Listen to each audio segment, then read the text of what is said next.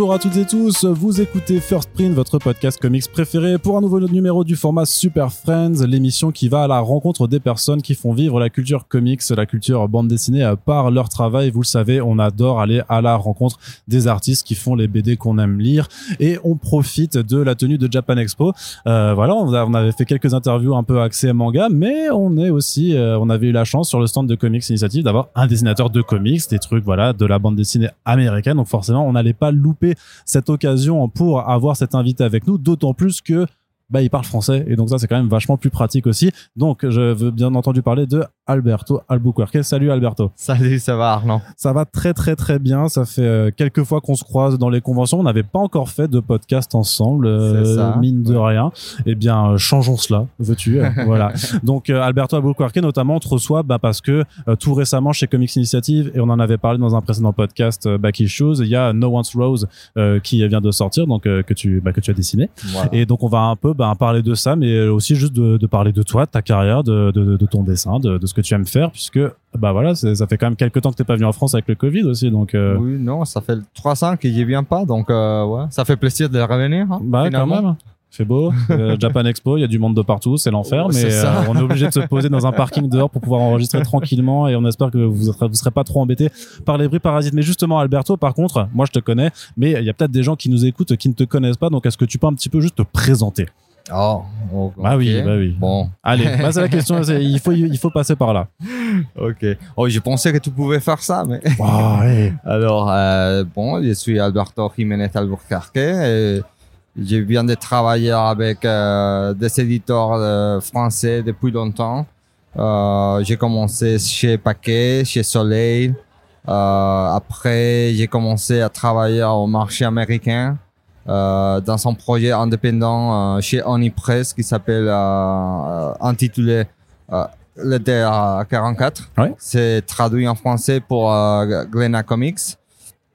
Et bon, après ça, j'ai commencé à travailler chez Marvel, euh, notamment euh, dans plusieurs euh, plusieurs euh, titres. Euh, dernièrement, j'ai fini une mini-série de cinq numéros euh, euh, qui s'intitulait Web of Spider-Man. Euh, je sais pas si c'est traduit en français ou pas. Je crois pas que ce soit encore arrivé ou peut-être que c'est Euh, arrivé. Je, je sais pas parce que Panini Comics, ils m'ont dit rien, mais donc euh, je sais pas. Mais mais bon, euh, en même temps, j'ai fait des projets indépendants aux, aux États-Unis aussi, comme euh, No One's Rose. Euh, j'ai fini ça chez Bolt, euh, traduit par Comics Initiative, comme tu disais. Euh, maintenant, je viens de finir un autre projet indépendant chez Aftershock Ah ouais. euh, intitulé euh, A Calculated Man. Euh, ça, c'est, ça a été déjà pris par Hulu euh, pour euh, adapter à la télé. Ok. Euh, peut-être, on va voir. Peut-être, ouais, c'est une option. l'option. Voilà. Et, et maintenant, je bosse euh, sur de DC, euh, Batman and the Outsiders, euh, pour euh, la série euh, Batman euh, Urban Legends. Ok, et ouais. après, je, je vais faire un trois, trois numéros, trois numéros chez Marvel The New Mutants. Ok. Donc, euh, ça, c'est un peu la, mon, mon carrière. C'est- Ouais, c'est tout ce qui a été annoncé euh, réc- récemment en plus. Voilà. euh, parce que peut-être que tu as d'autres trucs en prévision, mais dont tu peux pas parler non plus. C'est ça. Donc tu vas en parler quand même. Hein? Ah non, non, Allez, non, bah c'est si. secret. Allez, euh, Alberto, ça fait Non, trois non, c'est ans, secret, trois- non, non. très bien. Donc voilà, donc ça c'est tout, c'est tout, tous tes projets à- l'heure actuelle. Voilà. Alors là aussi, l'autre question un petit peu, euh, vu que c'est la première fois qu'on te reçoit, c'est un peu de nous dire aussi bah, ton parcours, enfin ton rapport à la bande dessinée. t'as- T'en as toujours lu quand t'étais petit, t'as toujours voulu en faire, ou est-ce que ça arrive un peu plus tard? Non, ça arrive de debout. Hein. J'ai. Commencé à lire de euh, comics euh, BD euh, quand j'étais petit. hein. Mon, frère, il avait de euh, BD espagnol. Et, après ça, j'ai appris à... Bon, il y a du comics n'importe où. J'ai commencé à lire de comics américains, du comic manga. Et un peu après, j'ai découvert, j'ai découvert la BD française. Euh, et bon, euh, à partir de ça, j'ai lu n'importe quoi. hein. Ouais, mais c'est facile d'ailleurs en Espagne. Enfin, l'accès à la bande dessinée, c'est assez facile par rapport à ce que tu peux voir, notamment quand tu vis en France, euh, puisque nous, on est le pays de la bande dessinée. ça voilà, dépend euh, Ouais. bien sûr. Euh, J'habite à Madrid, c'est Ouais. une grande ville. Mm. Donc, on a accès à, à tout. Ouais. tout. C'est plus facile là-bas. Je connais des amis qui, qui habitent dans des, des petites villes et c'est un peu plus difficile. Euh, Amazon, bien sûr, ça fait les choses plus, plus faciles pour tout le monde. Mais quand même, euh, en librairie, euh, c'est plus facile dans une grande ville. Moi, j'ai j'ai jamais eu de problème à trouver de Ouais. BD, comics. Euh, mais bon, c'est c'est vrai aussi que maintenant, il n'y a pas que les librairies spécialisées en BD. Euh, avant, j'ai trouvé des comics euh, dans les kiosques, euh, Ouais. dans, dans, le- dans les grands magasins. Quoi. Maintenant, c'est un peu plus réduit. Ah ouais? Mais bon, ça, ça, ça va, ça va. Si tu veux, tu peux trouver. D'accord, quand tu veux, quand tu veux, quand tu veux, tu peux. Et justement, par rapport à ce fait que, te- bah, que tu lisais beaucoup et tout ça, et que tu avais envie d'en faire, t'as suivi des cours ou t'as appris par toi-même le dessin, ou t'étais dans une école, une- dans une école d'art?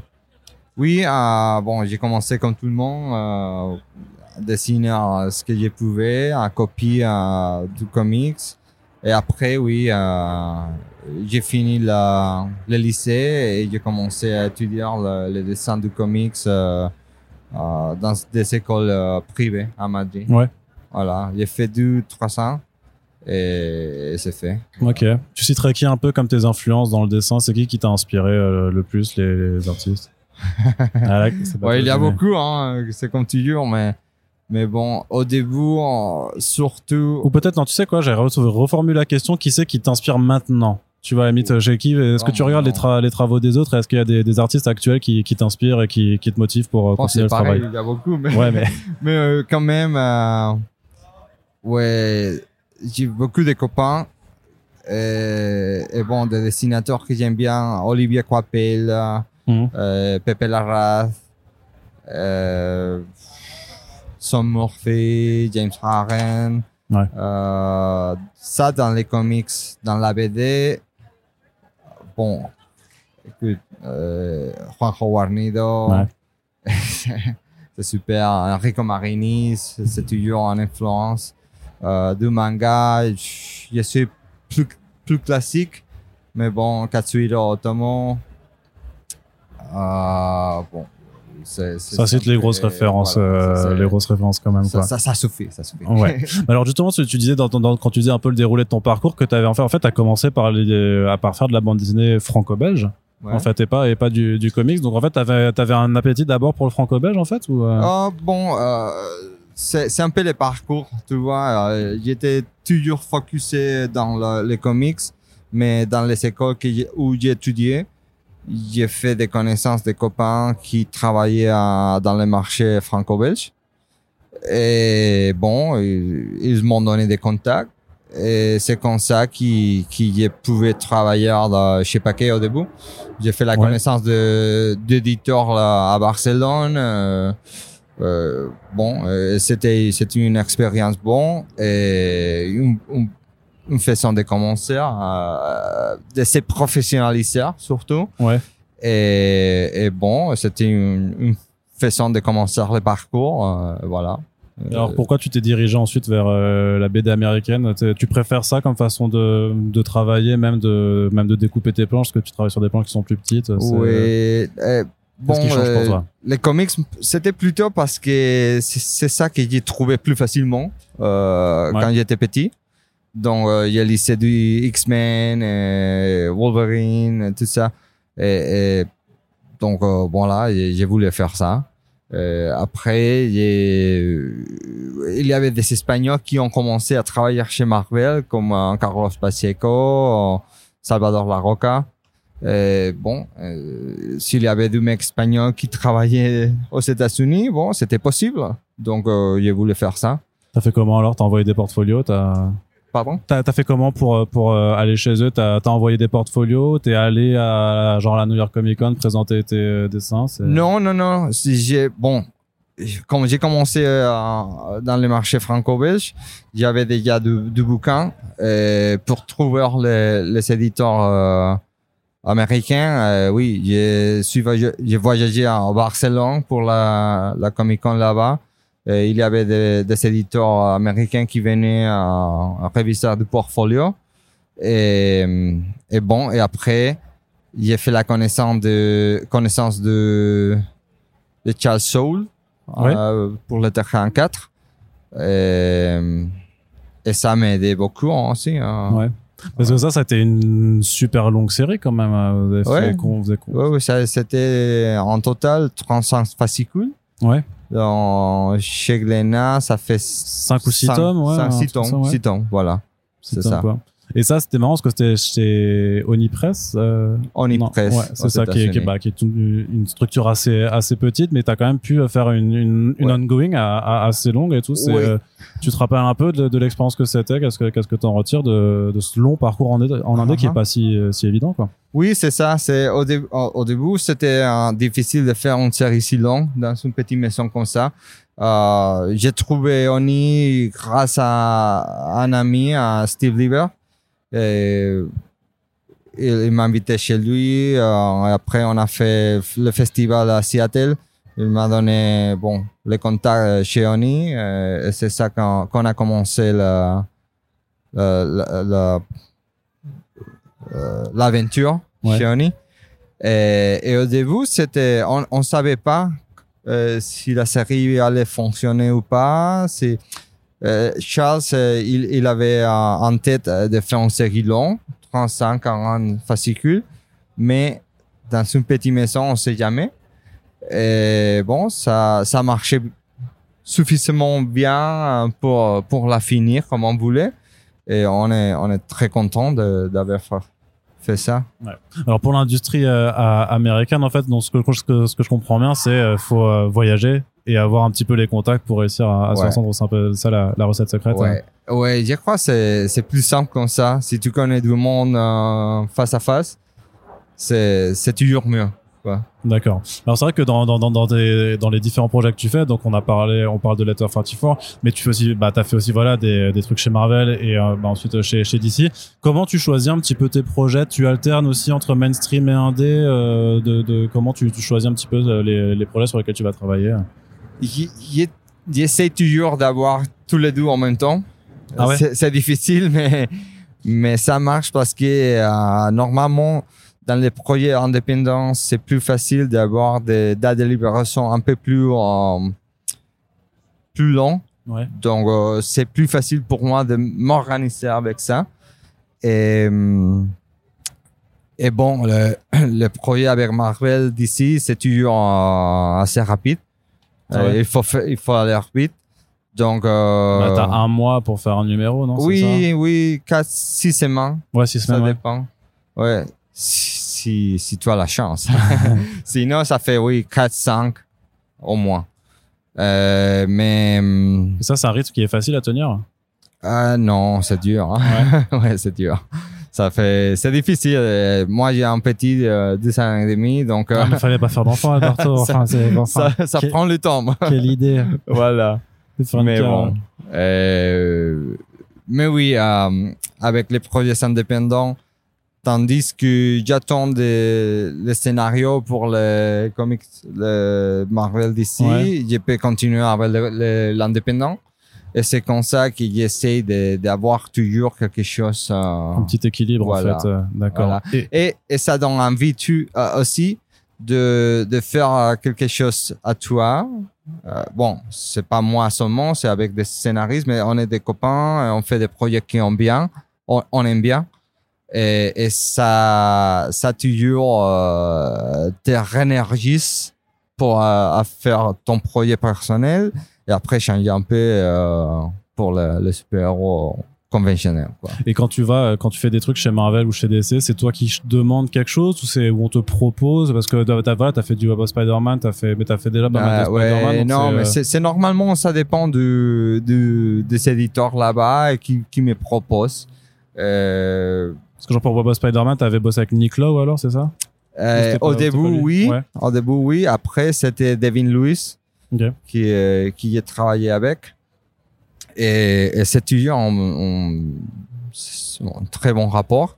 Et, et Ça- normalement, Ça se passe comment du point de vue de l'artiste en fait quand tu bosses dans du mainstream avec justement bah, avec l'éditeur et le scénariste en fait c'est- c'est tu parce que je sais que certains artistes que j'avais interrogés en fait eux euh, parfois dialoguaient même pas avec l'auteur parce qu'ils recevaient juste le script mais après ils envoyaient les planches en fait à l'éditeur et c'était en fait avec l'éditeur que se faisait le dialogue et pas avec l'auteur Oui, ça peut arriver si le projet c'est trop pressé.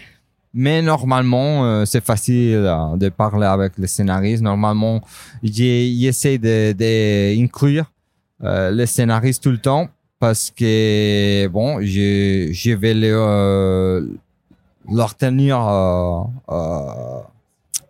actualisé, quoi. Ça avance et, et j'ai vu avoir leur impression, s'ils veulent changer quelque chose dans le dessin, on travaille comme ça et c'est plus plus rapide pour avoir un, un résultat plus plus intéressant. Et mais écoute, euh, il y a des fois qu'on on n'a pas le temps. mais sinon, c'est pas c'est pas un- une chose qui les éditeurs euh, essayent d'éviter hein, non plus. hein. Tu, maintenant, si tu veux parler avec ton scénariste, tu peux Ouais. n'importe où. Hein. C'est Twitter, Instagram, euh, Facebook, euh, tu, tu peux Ouais, arriver. ça. Donc, Bah, ça, ça a dû changer pas mal, même par rapport. Bon, après, t'as pas non plus démarré il y a, il y a 50 ans, quoi, mais ça, ça, ça a un peu évolué aussi, tout ça, depuis que t'as démarré euh, Voilà, la voilà. carrière, quoi. Voilà. D'accord. Euh, Est-ce que tu peux nous parler, du coup, un peu de No One's Rose? Comment ça s'est monté, ce projet, euh, avec, avec, avec, avec ton auteur? Ouais. Oui, bien sûr. Bon, en, en fait, c'est j'avais travaillé avec Zach Donc, Zach Kaplan Saint Thompson. Euh, non, oui, non. non, c'est Thompson. Oui, non, Kaplan, c'est l'autre, pardon.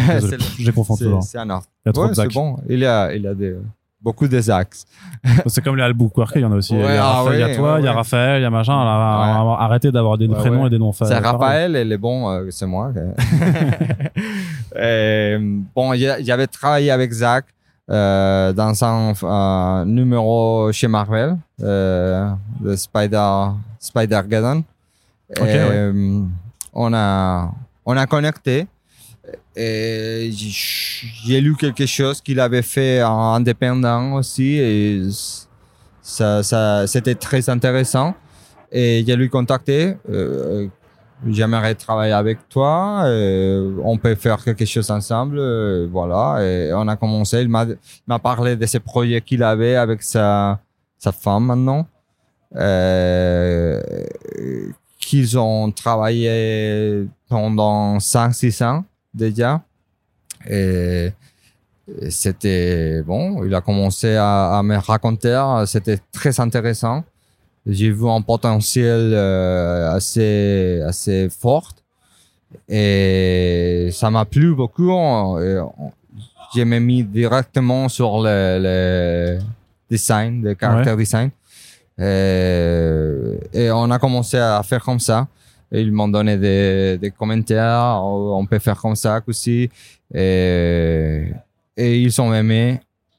C'est ce que j'ai fait. J'ai aimé c'est ce qu'ils font font Ce qu'ils font, ouais. qu'est-ce qu'ils font? Et c'est mon français Ça c'est oui, non, c'est bah oui, mais beau. c'est c'est un peu rouillé, mais c'est pas grave. hein. et, et voilà euh, on a on a trouvé Volt euh, pour euh, Ouais. pour faire des maisons d'édition ils ont été intéressés du début C'est-à-dire que Et- quand vous êtes allé voir Volt, t'avais déjà genre dessiné un numéro en fait euh, non non non non non on, Ah, non on fait les projets on fait des les pitchs Ouais. c'est la synopse. Euh, on fait des euh, dessins de caractère design a little bit, euh, un peu. Et après, euh, peut-être une, deux planches, et ça va. Mais, mais non. Euh, Ouais, ce serait trop d'efforts si tu devais déjà Oui, dessiner un numéro ouais, et ouais, qu'après on non. te l'accepte pas. non, euh, les, les projets de- comme ça, on, on fait pas. Aux États-Unis, il faut pas faire de, beaucoup de planches. Ouais. Euh, c'est pas ici en France, euh, franco-belge, il, euh, il y a encore cette habitude de faire 5, 6, 10 planches euh, pour montrer un projet et ça c'est beaucoup de boulot. Mhm. Qui, si le projet ça marche bien, bon, mais sinon c'est c'est pas, pa- ouais. pas payé. Ouais. Donc euh, euh, non non, aux États-Unis avec la synopse et quelques dessins pour les caractères, c'est les personnages, c'est c'est bon. Et de ça. Bah, du coup, parce que c'est de ça que je voulais parler aussi, c'est que, bah, avec No One's Rose, c'est que, bah, voilà, tu, tu commences en fait par parce que c'est du créateur own, donc en fait tu dois créer tout un tout un univers et c'est toi Voilà. qui va lui donner bah la Ah, ah. bah, la patte visuelle, la direction artistique et alors ça euh, bah que- comment comment ça marche Tout dans- à fait. Comment ça Tout marche dans fait. ton cerveau Bon, ouais. et, et les éditeurs aussi, ils, ils, ils ont l'option de voir ton boulot parce que bon, c'est pas, écoute, on n'a pas fait des BD hein, ou des comics euh, non plus. Non, non. On a une carrière, on a 15 ans de, de dessin euh, arrière nous. Donc euh, voilà, ils ont le, ils ont le, la chance de voir, bon, je peux faire ça, je peux faire ça. C'est pas un, un problème de, de dessin. Ouais. C'est bon, ça marche. Alors de quoi tu t'es inspiré un petit peu pour euh, bah pour mener euh, bah pour euh, créer les personnages? Parce que donc No One's Rose qui nous parle quand même un petit peu de crise de crise écologique hein, on va dire mais qui est quand même dans dans, ce qu'on appelle un peu une forme de récit un peu solar punk où en fait bah on est dans dans un futur mais qui est propose une forme d'espoir dans ces cités qui ont été construites et qui disent vas-y on, peut quand même essayer un petit peu de s'en sortir. Euh, comment on réussit un peu à traduire euh, bah, cette forme d'optimisme à la fin à la fois bah, dans le choix du, cadre que tu vas donner mais aussi dans le dans le caractère design euh, de tes personnages? Bon, c'est c'est un mélange euh, audiovisuel, c'est de n'importe quoi. C'est du comics, de télé, film, video games, c'est jeux de vidéo, c'est un peu de tout. Euh, un peu de Alien avec euh, des vidéos, des jeux de vidéo qui, qui j'ai joué quand j'étais petit euh, du comics que j'aime bien, qui sont science-fiction. Euh, c'est trop. Ouais Bon, ouais. Mais c'est un exercice compliqué d'avoir justement toutes ces, bah, toutes ces références que tu vas rechercher et puis euh, bah, de réussir aussi à en faire quelque chose qui te soit propre pour pas que ce soit juste de la copie en fait de ce que tu as déjà vu euh, que- quelque part ailleurs. C'est, c'est un peu difficile de, de limiter tout ça, tu vois. Donc, euh, moi, j'ai commencé un peu partout et peu à peu, tu fais un peu plus limité, plus limité, plus limité jusqu'à ce que tu arrives où tu veux arriver à, à un niveau visuel. Euh, j'essaie de, d'avoir la, c'est ce que les, les scénaristes pensent aussi parce que c'est important pour moi qu'ils sont contents Ouais. et, et qu'ils soient euh, capables de, de, transmettre ce qu'ils euh, voulaient faire tu vois Ouais. donc euh, voilà Euh, des fois ils me donnent des références qui aident beaucoup aussi Ouais, dans le script c'est Ouais, ouais, détaillé tous les par deux, exemple. Emily et Zach, ils me disent, moi, ça c'est un peu ce que j'avais en tête, Euh, ça, ça te va ou pas, et voilà, c'est très collaboratif. Ouais. tu vois, ouais. Enfin, C'est-à-dire que même lui peut te faire des retours aussi après sur des propositions d'environnement que, que tu as, par exemple, bah, quand tu dois imaginer les, les, les- Voilà. les grandes cités. c'est, Voilà. euh, C'est ça. C'est ça parce que tandis que tu travailles dans les projets, tu as ton propre image dans ton tête. Donc euh, ça se mélange avec l'ur et, et c'est comme ça que tu, tu, tu peux arriver à la le dessin final. D'accord. Ça avait toujours été dès le départ un projet qui était pensé comme une mini-série ou euh, vous pensiez Oui. faire, faire, faire plus long Oui, oui, c'est une mini-série de debout, ouais. Et ça pour toi c'est mieux en fait par rapport justement à ton expérience sur Letter 44 euh, C'est plus simple de bosser sur une mini-série quand tu sais que du coup que tu vas faire que 5 ou 6 numéros. Ça, c'est plus simple pour ton découpage, pour le, le rythme et tout ça? Ah oui et pas. Ah, oui parce que ça te donne un temps limité. Et tu sais, écoute, ça fait quatre euh, fascicules en numéro, c'est pas comment on veut. Ouais, Et- numéro. Voilà, c'est ça. Quatre numéros et ça fait six mois de boulot. Et comme ça, tu peux t'organiser euh, très bien et voilà. Si, si c'est une série euh, qui continue, euh, bon, ça, ça fait un, c'est, un projet différent. C'est, une mentalité qui change complètement. Euh, c'est plus focusé dans les longs, longtemps. Et ça te permet de, de développer un petit peu plus euh, si, tu, si tu veux. Mais, mais c'est puissant aussi. Donc euh, voilà. C'est pour ça que l'équilibre entre super-héros et indépendance, euh, ça me va bien. Voilà. Et aussi même par rapport à l'avancée de l'histoire, parce qu'il y a quand même quelques retournements de situation en fait, euh, et même par rapport à la progression, bah si euh, Zach et sa femme te faisaient des retours sur tes designs, est-ce que toi parfois tu fais des propositions aussi sur euh, sur le déroulé de l'histoire, où tu dis ah mais cette scène peut-être qu'il faudrait la changer ou euh, peut-être que Oui, oui, ça, ah, mais- oui, oui, oui, bien sûr, j'ai mon, mon- mes opinions aussi et j'ai pu leur, leur donner. Et si je pense qu'il y a quelque chose qui qui fonctionne pas, bon, je leur dis, écoute, je, je crois que ça, ça va mieux euh, si on fait comme ça. Et ils sont toujours, euh, oui, oui, ils sont très, très positifs aussi. Normalement, euh, les projets que j'ai eu avec des, des scénaristes indépendants et tout ça, c'est comme ça, c'est collaboratif, c'est, c'est. Après, parfois tu peux avoir peut-être des auteurs qui sont euh, plus contrôle fric que que d'autres, tu vois. Ah oui, qui- bon, bon, écoute, c'est, c'est comme tu, tu peux trouver comme ça n'importe où. Mais oui, non, non, normalement, euh, ça va, ça va. Ça va parce qu'il il comprend qu'il, que je suis pas une, machine, tu vois. euh. Si t'es un artiste. C'est hein, mon projet aussi. Euh, C'est, un concept, aujourd'hui, c'est difficile à comprendre par beaucoup de monde qui pensent que les projets sont des scénaristes. C'est les scénaristes, c'est, c'est les mecs qui, ou la, la femme, la- qui, qui pensent tout. Et c'est eux qui ont imaginé n'importe où. Et Ah non, mais c'est justement, c'est. Euh, c'est pas comme ça. C'est un projet collaboratif, 50-50. Euh, le- le- L'artiste euh, offre son, son point personnel aussi, son point de vue. Et, et finalement, c'est un médium que tu vois. C'est pas seulement lire. hein. Donc, euh, il y a, il y a beaucoup de, de l'histoire qui se transmettent par l'art et pas, pas nécessairement par le scénario. Ouais. Donc, euh, ouais, ouais, ouais. D'accord. Et pour le pour la pour la mise en couleur, alors du coup, ça a été quoi votre votre choix Parce que c'est des couleurs qui sont assez vives, je trouve, euh, presque un peu, euh, je sais pas, je dirais euh, fluo, enfin dans des tons assez assez fluo. Ouais. C'est c'était un ça aussi c'était un choix délibéré. Alors c'est comment vous l'avez euh, fixé? Moi, j'ai, normalement, j'ai- j'aime bien laisser les, les coloristes faire euh, leur boulot en- à l'aise. Parce que ils sont trop pressés, normalement. Et au moins qu'ils y voient quelque chose qui euh, réellement va pas, je le- leur laisse faire. Euh, ils sont des professionnels, euh, je les fais confiance. Et bon, euh, il y a des notes, bien sûr. Ouais. Écoute, dans cette scène, on cherche euh, cette ambiance, donc la couleur va aider comme ça. Mais, mais bon, c'est à eux. D'accord. ouais.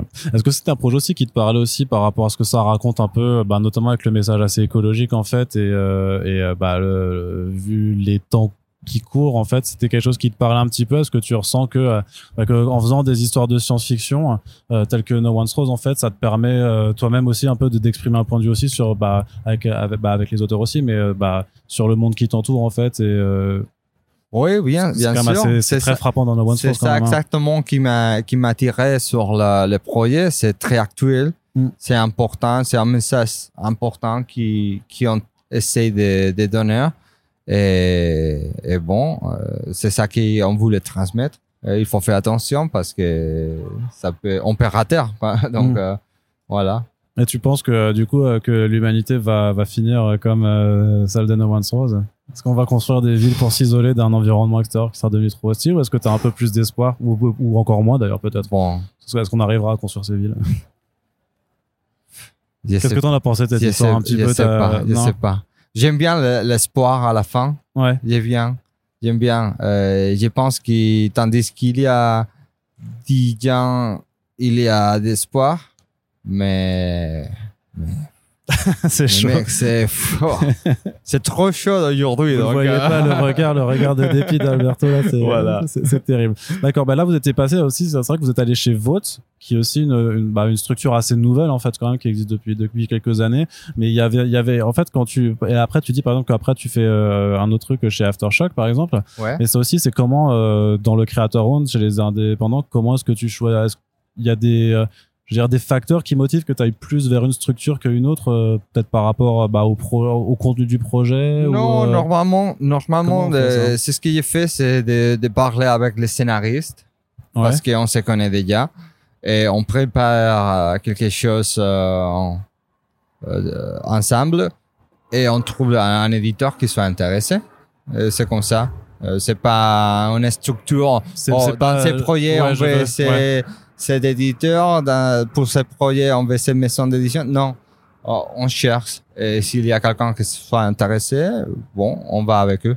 D'accord. Voilà. Et t'as un avis un petit peu sur euh, la, bah, la place maintenant de l'indé euh, dans toute la production américaine? Est-ce que tu suis un petit peu avec toutes les structures qui apparaissent, certaines qui, qui disparaissent aussi? Est-ce que tu sens que c'est c'est peut-être c'est plus difficile de se faire une place avec le Creator Round maintenant? Ou, euh, ou au contraire euh, le fait qu'il y ait autant de propositions, ça veut dire qu'il y a plus de, de chances en fait pour pour chacun? Je crois que maintenant, c'est un bon moment pour le Creator Round. Ouais. Euh, il y a beaucoup de nouvelles maisons qui cherchent de- des projets. Et si tu trouves pas une maison, tu peux le faire toi-même. Quoi. Il y a, il y a des, des plateformes, euh, Ah genre Kickstarter, tu des penses à... Kickstarter, Ulule, euh, euh, Webtoons, ton propre website, Instagram, Facebook, tout, tu peux faire comme tu veux. Donc, euh, ouais, ouais, c'est un bon moment. Ouais. C'est un bon moment. C'est vrai que t'as as fait du webtoon, non, pour Marvel, enfin du, du Infinity Oui, j'ai Comics, fait là du comic vertical. Ouais. euh, oui, oui, c'était bien, ça, ou pas T'as de, quitté- de Marvel Unlimited. euh, Ouais, c'est ça. Infinity Comics sur Marvel Unlimited. Infinity, ouais. Voilà, Ça, c'est c'est, pas trop dur, du coup, de, de changer complètement ta, bah, ta façon de narrer, parce que là, t'es, c'est, C'était un bon expériment. Ouais. Euh, c'était c'était euh, amusant de- d'essayer les formats. Mais moi, j'aime bien les, comics. euh, Ouais, le découpage, physiques. la- la planche, Donc, euh, ouais, ouais, c'est ça qui, qui, qui me manque. Mais à part de ça, c'était c'était drôle, quoi. C'était Ouais. bien. D'accord, très bien. Ok, bah écoute, euh, merci beaucoup euh, Alberto euh, Merci Jiménez à toi. Albuquerque, euh, d'avoir bah, d'avoir répondu à mes questions. Donc pour rappel, No One's Rose c'est disponible chez Comics Initiative et c'est vraiment plutôt cool. On vous renvoie au back issue qu'on avait fait pour pour la critique de, de de la BD. Puis si jamais vous écoutez ce podcast au moment de Japan Expo, ben Alberto est sur place donc pour vous rencontrer et dédicacer la bande dessinée. Sur ce, bah, j'espère que ce podcast vous a plu. Vous pouvez y réagir dans l'espace commentaire de notre site. N'oubliez pas que si vous appréciez les interviews qu'on fait, bien c'est très simple, il suffit de les partager sur les réseaux sociaux. Et puis ma foi, merci à toutes et tous de nous avoir écoutés. Alberto, à une prochaine et euh, à bientôt pour le prochain podcast. Salut